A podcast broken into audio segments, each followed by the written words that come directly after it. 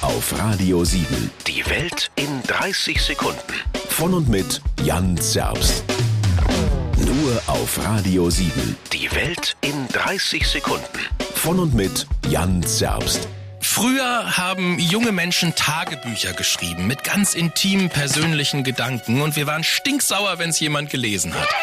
Heute teilen wir bei Insta und TikTok ganz persönliche, intime Gedanken und sind stinksauer, wenn's keiner liest. Und dann gab's die Zeit der Poesiealben. In allen vier Ecken soll Liebe drinstecken. Und dann die Meine Schulfreunde Bücher. Bei Liebster Schauspieler hat ein Schulfreund von mir mal Bud Spencer geschrieben. Und zwar B-A-T-Z. Neues Wort. Benzer.